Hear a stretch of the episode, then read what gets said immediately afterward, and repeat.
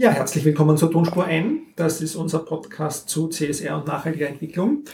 Äh, Folge 32, nach wie vor mit unserem Konsumschwerpunkt. Letzte Woche haben wir ja äh, außergewöhnliche Studiogäste angekündigt.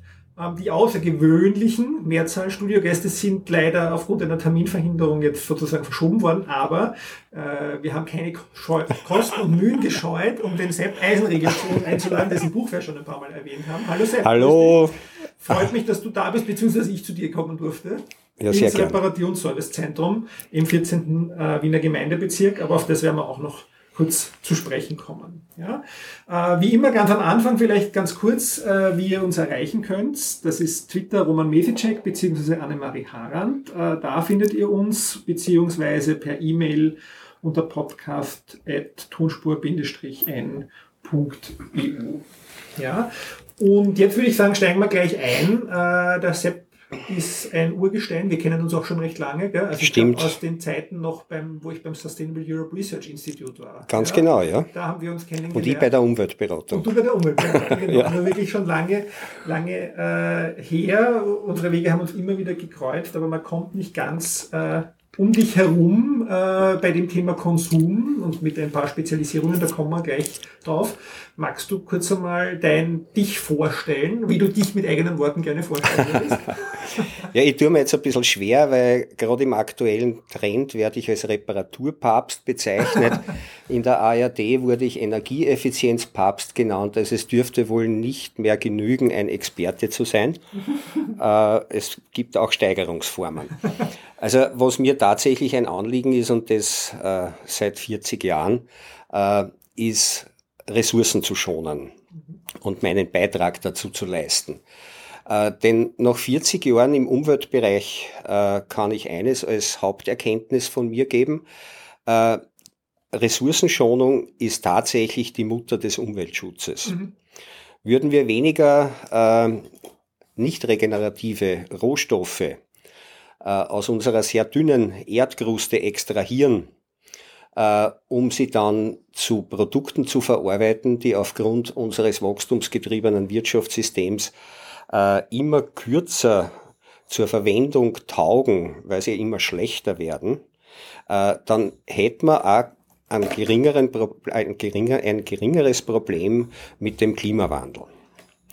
Jeder äh, Schritt, der von Rohstoffabbau hin zum fertigen Produkt geht, äh, erzeugt CO2 oder CO2-Äquivalent-Emissionen.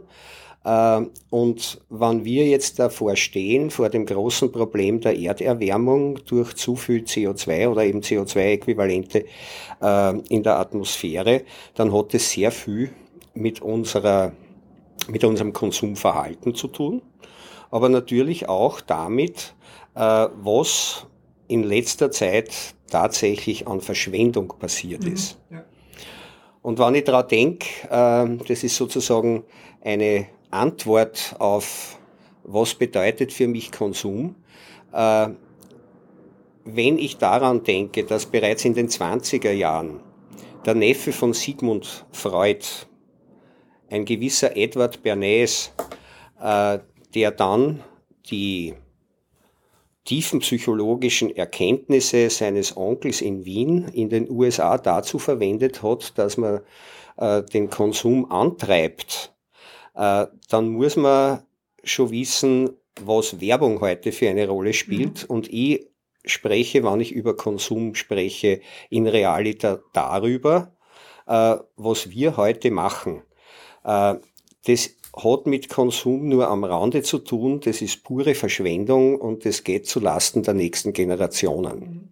Ich meine, wir haben ja letztes Mal ein bisschen die äh, sozusagen Konsumtheorie aufgedröselt in der letzten Folge. Äh, kam man da auch irgendwann zu dem Schluss, äh, dass die Annemarie gesagt hat, wir brauchen mehr Verbote da würde ich dann gern auch nochmal auf mhm. dir zurückkommen. Aber jetzt lese ich kurz aus dem Buch, aus deinem Buch Konsumtrottel, das du mir signiert hast, dass du geschrieben, alles Gute auf dem weiteren Weg zum intelligenten Konsumenten. Ähm, jetzt sagen wir intelligenter Konsument oder nachhaltiger Konsument, nachhaltige Konsumentin. Es geht ja bei uns im Podcast um nachhaltigen Konsum. Also wie kann denn Konsum äh, nachhaltig oder intelligent sein oder kann er das überhaupt heutzutage? Oder was, was, was gibst du mir damit? Ich meine, ich, ich habe ja das Buch gelesen, aber oder den Hörern, die das Buch noch nicht gelesen haben, was bedeutet intelligenter Konsum für dich? Also intelligenter Konsum bedeutet, dass man die Dinge mit Bedacht auswählt, die man wirklich braucht. Da gehört sicher nicht dazu Impulskäufe, da gehört sicher nicht dazu Statussymbole, da gehört sicher nicht dazu, dass man sich über seine Produkte, die man so quasi vor sich herträgt, äh, ausdrückt, um zu einer äh, gewissen Gruppe dazu zu gehören. Das allein genügt ja dann noch gar nicht. Man muss sich auch in dieser Gruppe wieder unterscheiden. Das dürfte in der menschlichen Natur liegen. Wenn ich zurückkommen darf auf diesen unseligen Edward Bernays, mhm. der hat ja damals die These vertreten, äh, wir kaufen nicht die Produkte, die wir brauchen, sondern um uns auszudrücken. Express yourself, das war sein, äh, äh, war mal so wie Mission Statement. Ja. Äh, und das war die Geburtsstunde äh, dessen, worüber ich vorher schon gesprochen habe, insbesondere über Statussymbole.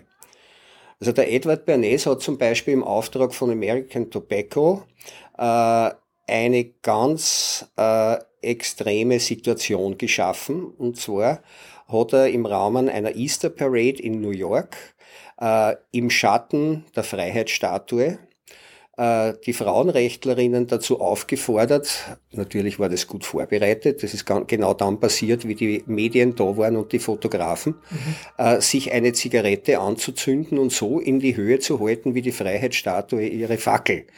Äh, und damit war die Fackel der Freiheit geboren, die heute noch nachwirkt, weil das hat den Frauen so eine Art Rebellinnen-Image verliehen ja. mhm. äh, und äh, hat dann mittelfristig, langfristig jedenfalls die Umsätze der American Tobacco Industry verdoppelt. Mhm. Vorher war es ja nicht schick für Frauen in der Öffentlichkeit zu rauchen. Äh, und dieses gesellschaftliche Gebot, man kann jetzt davon halten, was man will, mit, mit, mit, mit Gleichberechtigung hat das sicher nichts zu tun und somit wäre es auch wieder gut.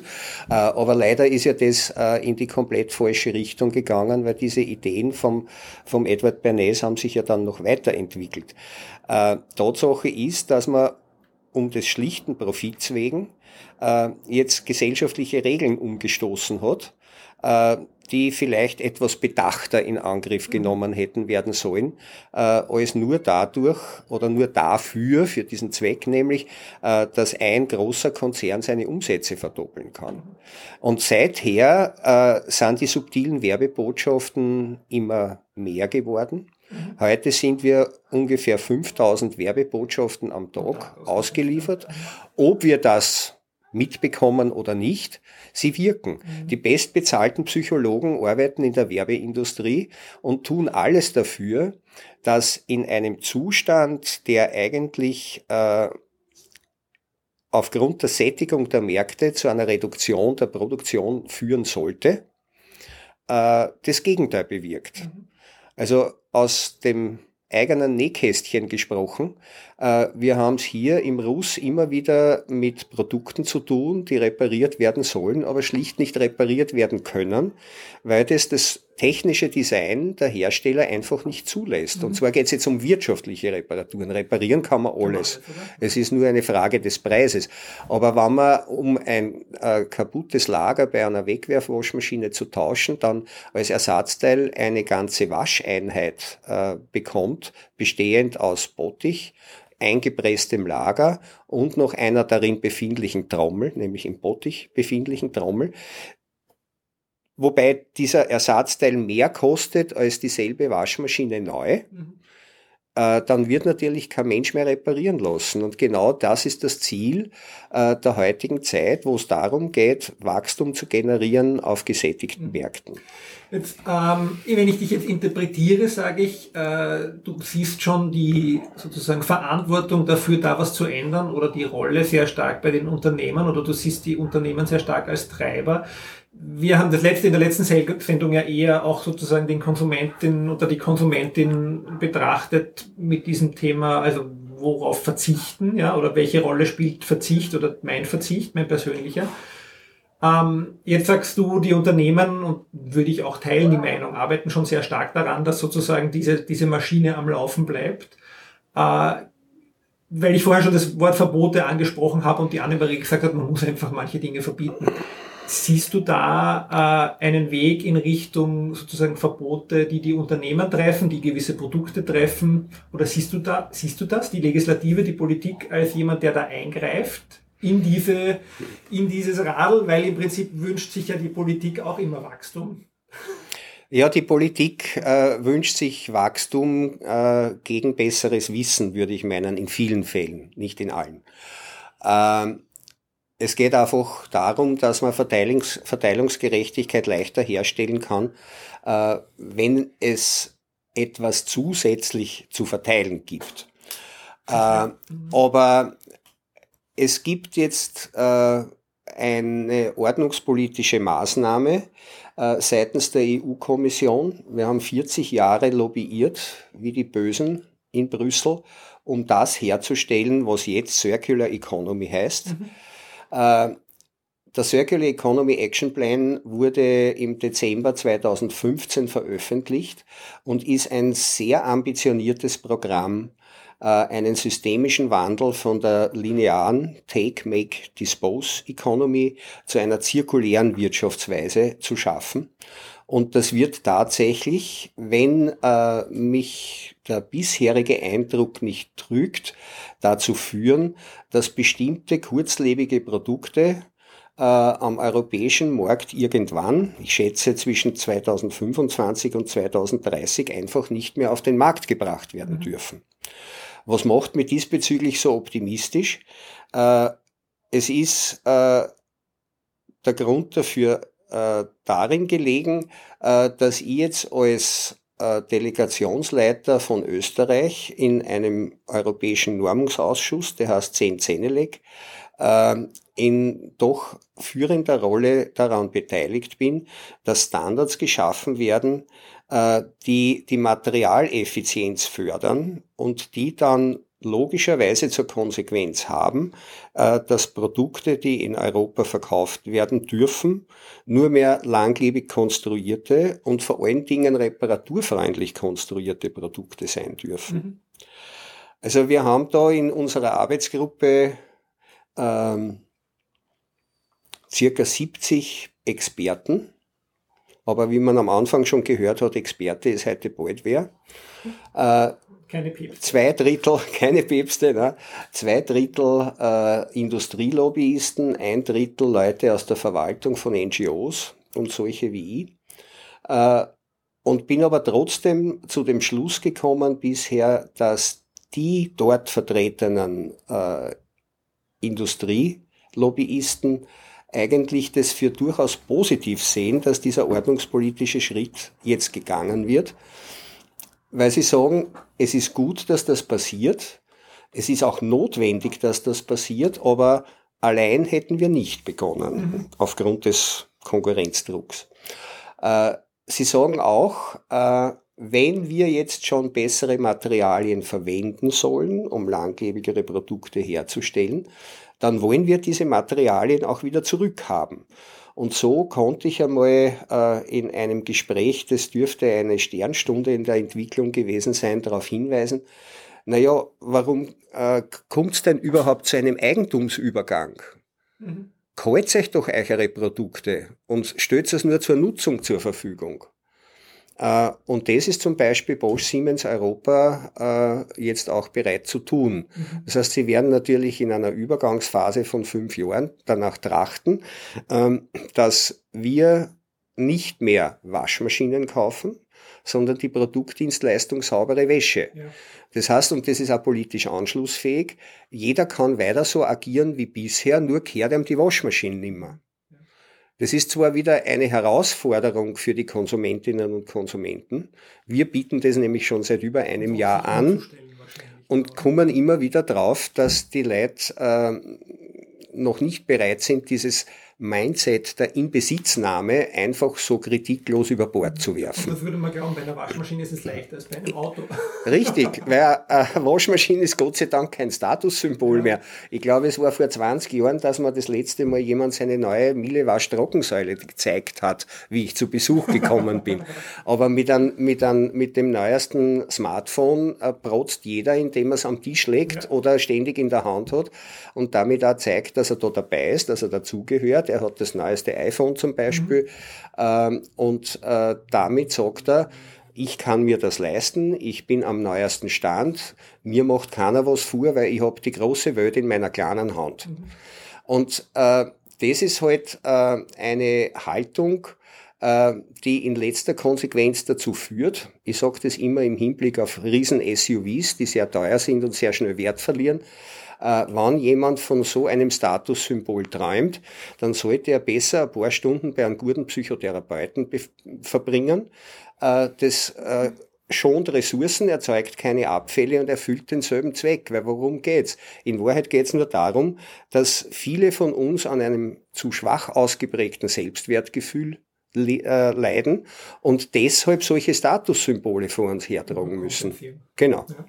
Du, jetzt sag mal, jetzt haben wir schon so viel, glaube ich, über Waschmaschinen gesprochen. Äh, aber ich glaube, wir haben es den Hörerinnen und Hörern noch nicht erklärt, warum Waschmaschinen. Sag mal, wie du zur Waschmaschine gekommen bist einfach. Im, im Russ. Ja, vielleicht sagen, sagen, wir auch noch ein bisschen was über das Russ, weil ich glaube, das ist jetzt vielleicht auch, man kann dann alle googeln, aber okay, vielleicht erzählen ja. wir doch mit deinen Worten ja. was dazu. Also das Reparatur- und Servicezentrum Russ ist der größte unabhängige Reparaturbetrieb mhm, für Elektro- und Elektronikgeräte in Österreich. Er beherbergt auch das größte anerkannte Reuse-Zentrum. Äh, Im Übrigen spielen auch hier Waschmaschinen derzeit noch die Hauptrolle. Äh, wir haben über eine Spendenaktion äh, mit dem Medienpartner Kronenzeitung äh, eine Maßnahme in die Welt gesetzt, die uns heute jährlich circa 1200 Waschmaschinen bringt, die wir gespendet bekommen mhm. von Leuten, äh, die selber, obwohl sie sich eine neue Waschmaschine leisten können oder wollen, äh, antreibt, äh, die das Altgerät uns zur Verfügung zu stellen, weil sie wissen, die machen noch was draus. Mhm. Also Recycling an sich hat ja schon diesen Nimbus, aber der ist falsch.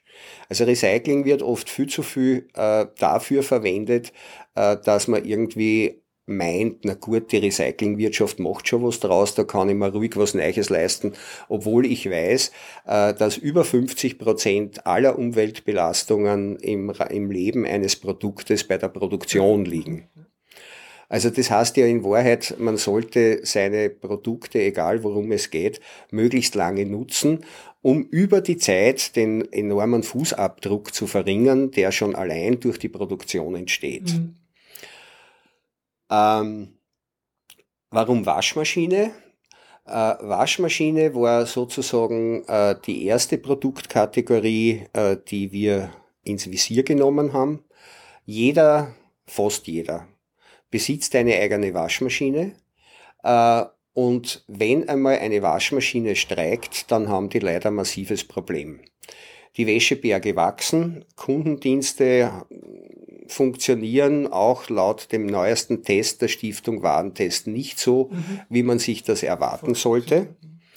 Äh, es hat sich inzwischen insbesondere in urbanen Räumen eine ganze schwarze Schafherde angesammelt, die auch als unabhängige Reparaturdienstleister auftreten, aber in Wahrheit nicht einmal wissen, wie eine Waschmaschine funktioniert. Äh, die verwenden diesen Trick, äh, dass egal was die Waschmaschine hat, die in die Trommel greifen, die Trommel drehen und sagen, ui, jedes Lager ist auch schon hin. Keine Frau, das zahlt sich nicht aus. Und dann kommen sie mit einem Katalog, den sie ausbreiten und sagen, und im Übrigen hätte ich das und das und das, das kann ich Ihnen besorgen. Die habe ich sogar im Auto, die kann ich Ihnen sofort aufvertragen. Also es geht in Wahrheit bei diesen Reparaturen um den Verkauf, um den Verkauf und nicht darum, seriös als Reparaturdienstleister aufzutreten. Deshalb haben wir auch ziemlich rasch nach der Gründung des RUS, nämlich ein Jahr später, das Reparaturnetzwerk Netzwerk Wien gegründet, um diese schwarzen Schafe draußen zu halten und zu sagen, wir haben ein seriöses Reparaturangebot für alles, was Sie sich nur vorstellen können. Äh, wir haben mittlerweile über 80 Mitgliedsbetriebe, die alle nach unseren Regeln tätig sind. Äh, und wann, wann ihr was reparieren lassen wollt, dann wendet euch an die Mitgliedsbetriebe, weil das sind die, für die können wir unsere Hand ins Feuer legen. Die kommen nicht als versteckte Verkäufer. Mhm. Da gibt es eine Webseite dazu, nehme ich an. Da gibt es eine ja, Webseite, Reparaturnetzwerk.at. Mhm. Ja. Äh, und da kann man, wie gesagt, auch die Vielfalt an, an Reparaturangeboten mhm. einmal bestaunen. Äh, man kann dann irgendwann einmal, wann einmal was kaputt geht, da in ganz einfacher äh, Manier sich den richtigen Reparateur bestellen. Äh, wir haben so viel in Wien, dass man sogar zwischen gleichartigen Reparaturbetrieben, die sich auf dieselbe Produktkategorie äh, spezialisiert haben, äh, auswählen, allein deshalb, weil die Wegstrecke dorthin eine kürzere mhm. ist. Ja. Also das ist ein Modell, das jetzt auch Graz interessiert. Mhm. Also ich hatte vor zwei Wochen ein Gespräch mit dem Umweltamt der Stadt Graz. Die wollen ein Reparaturnetzwerk nach Wiener Vorbild einrichten, weil sie erkannt haben, äh, genau so sollte es gehen. Und mit dieser Form der Vervielfältigung, nicht nur des Reparaturnetzwerks, sondern auch des RUS, weil wir werden in Kürze auch in Graz einen Standort eröffnen, äh, werden wir dann so im Lauf der nächsten Jahre versuchen, uns möglichst auszubreiten im deutschsprachigen Raum. Also im nächsten Jahr sind dann äh, auch schon München und Berlin geplant äh, und wir werden sehen, ob wir das schaffen. Aber nachdem wir so viele Anfragen auch von außerhalb äh, Österreichs erhalten, äh, werden wir da entsprechendes Angebot legen. Morgen kommt zum Beispiel ein Interessent aus der Schweiz, der sich, der sich, der sich das anschauen will und der jetzt eine wissenschaftliche Arbeit dazu geschrieben hat, wie ein Russ in der Schweiz funktionieren könnte. Mhm. Also der ist sehr ernsthaft daran interessiert, das mhm. auch umzusetzen. Aber ist das nicht für dich auch, also jetzt, ich, ich, das ist natürlich sehr positiv, aber umgekehrt auch manchmal frustrierend, weil jetzt zwei Beispiele. Also einerseits äh, Produktdienstleistungssysteme, das war auch ungefähr die Zeit, wo wir uns kennengelernt genau. haben. Ich kann mich erinnern, dass das Serie damals auch noch mit der Christine Jasch, genau. da ist gerade ein Buch rausgekommen zu dem Thema, ja, wo auch schon das mit dem Waschen thematisiert wurde ganz stark. Und äh, das zweite ist, also äh, den Folder in Wien vom Reparaturnetzwerk, den kenne ich ja auch noch als Broschüre, da hat mhm. man noch nicht so viel Internet gehabt. Also das gibt ja auch schon sehr lange. Ja. Und jetzt, also mich überrascht es, dass jetzt die Stadt Graz als erster Nachahmer, ich weiß nicht wie viele Jahre später, da auf den Plan tritt. Äh, wo, wo so, wie war so, ist so dein Leidensweg mit diesem Thema? Ja? Oder du wirkst ja immer noch sehr positiv oder immer wieder sehr positiv, aber ist das nicht auch unglaublich langsam, wie sich da was bewegt? Oder siehst Durchaus. Du Nein, nein, also ich sehe das auch so. Nur dazu habe ich ein größeres Problem als du. Ich bin schon wesentlich älter und ich möchte da schon noch mitbekommen, dass sich die Dinge auch tatsächlich in die Tat umsetzen lassen.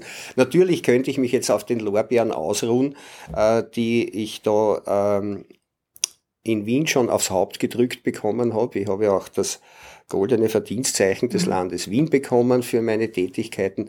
Äh, das ist ja schon alles sehr schön und was mich derzeit besonders motiviert, ist eben diese Verbindung von einerseits äh, einer Unzahl von Wutbürgern, die es maßlos ärgert, dass ihre Produkte nach Ablauf der Gewährleistungsfrist ihren Geist aufgeben, die da was tun wollen dagegen. Dazu gibt's bei uns auch ein Reparaturcafé. Mhm. Da kann man selber reparieren lernen und das ist ein Gratisangebot von uns äh, für einfache Geräte, äh, weil wenn man bei einem Mixer, Staubsauger, Föhn oder ähnlichen Kleingeräten einmal beginnt, äh, reparieren zu lernen, dann hat man auch eine Chance, äh, das umzusetzen ohne Anleitung, die man bei uns äh, im Reparaturcafé bekommt. Das ist immer, das ist immer donnerstags von 13 bis äh, 16.30 also wöchentlich, das ist mhm. relativ häufig für ein Reparaturcafé ja, im internationalen Vergleich. Da bring, genau, da bringst du dein, dein Gerät mit, was mhm. du reparieren möchtest.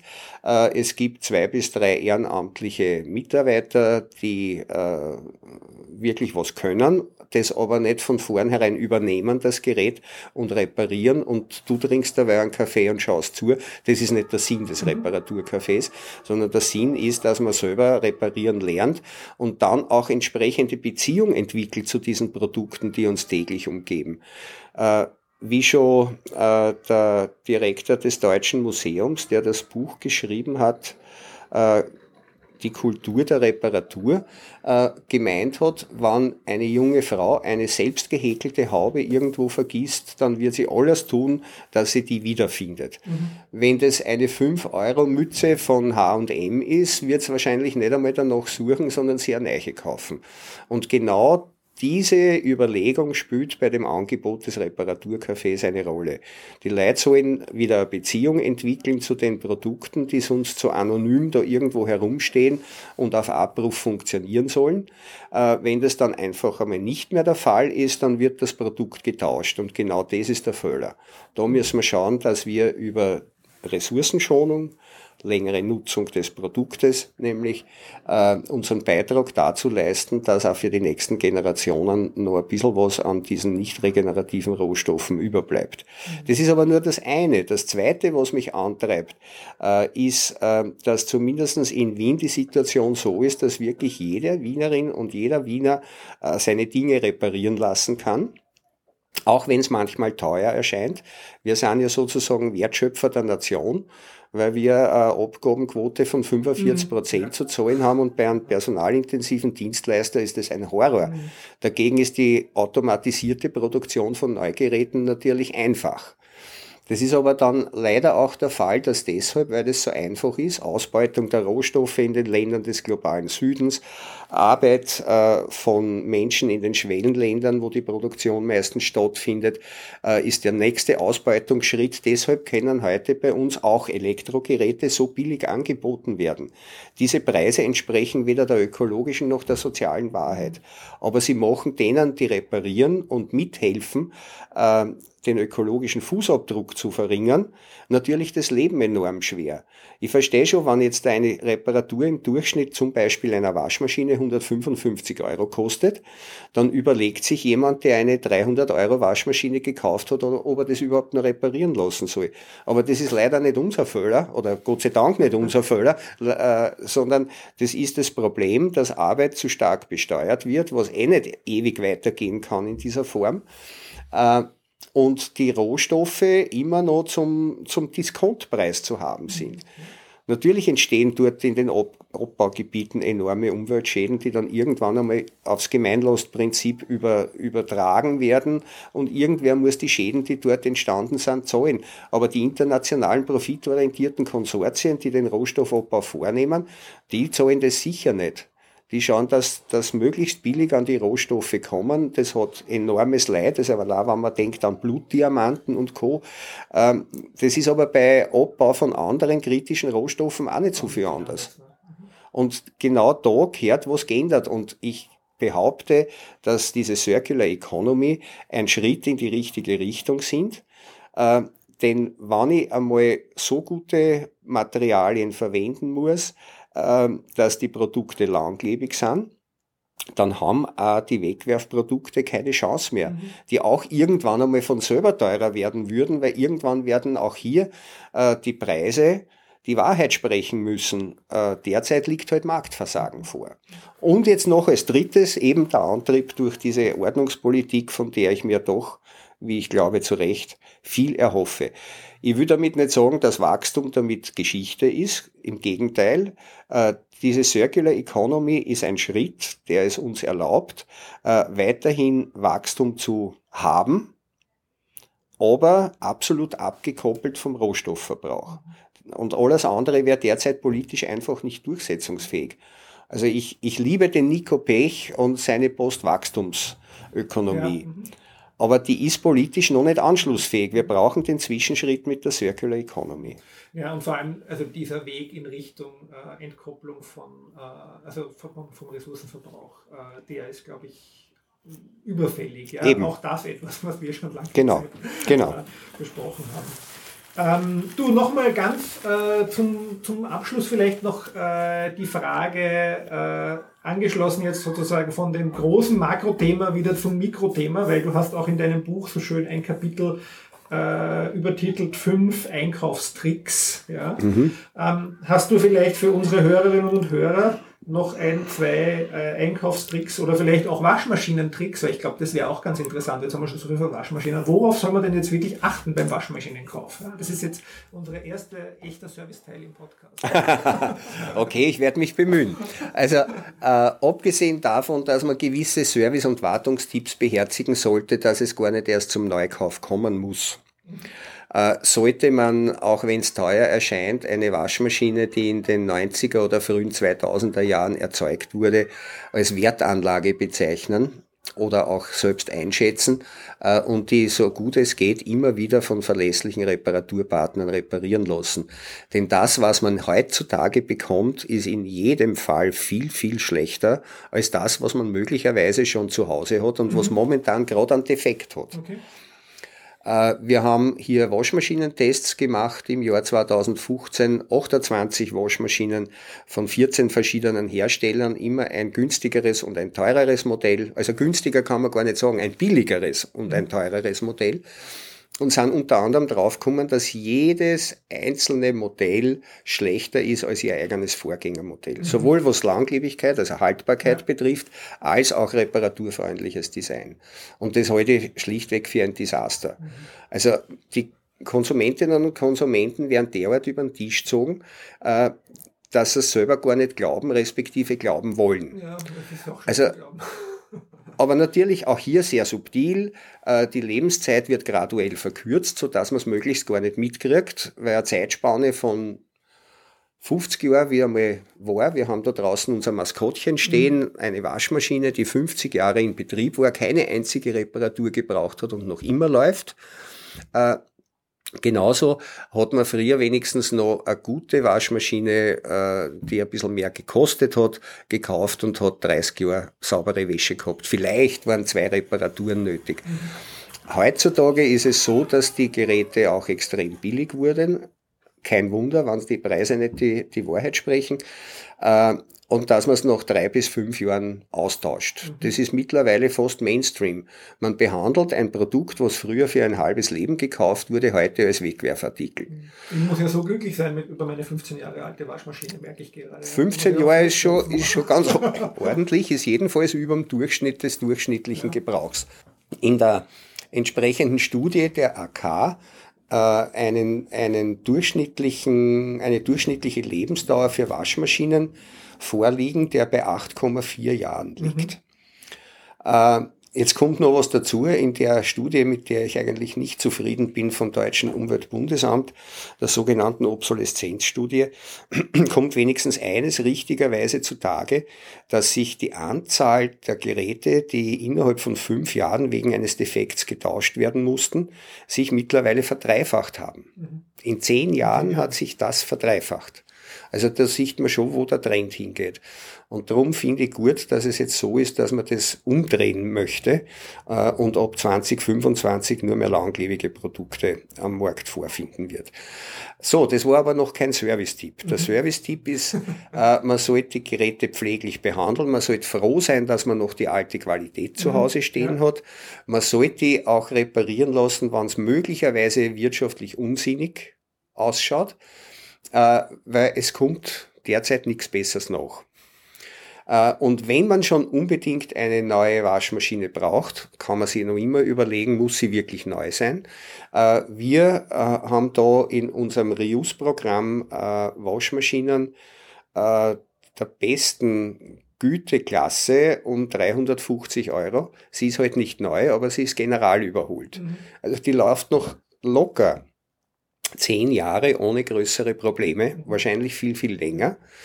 Und die kostet gleich viel wie eine Wegwerfwaschmaschine bei Media Saturn. Ja. Das muss man sich auch vor Augen führen. So, und wenn einem das auch nicht recht ist, dass man eine überholte Waschmaschine kauft, ein Second Life Produkt, dann kann man immer nur eines machen. Man kann äh, die sogenannten Fachberater fragen, alles andere können sie am eh nicht beantworten, für wie lange kriege ich für dieses Produkt Ersatzteile. Das ist heutzutage der einzige Hinweis darauf, für wie lange dieses Produkt eigentlich gebaut wurde. Mhm. Und wenn das jetzt bei Bosch Siemens 10 Jahre ist und bei Miele 15 Jahre, äh, dann sollte man sich eher danach orientieren und nicht gerade das Billigste kaufen, vom Einkaufspreis her, aber das billigste pro Nutzungseinheit. Man hat zwei Möglichkeiten, mit den heutigen Geräten 20 Jahre saubere Wäsche zu haben. Entweder ich kaufe mir eine gescheite Maschine um circa 1000 Euro, äh, die kann das immer noch. Also eine billigere Miele, wenn man so will, eine günstigere Miele. Mhm. Äh, die hält immer noch 20 Jahre.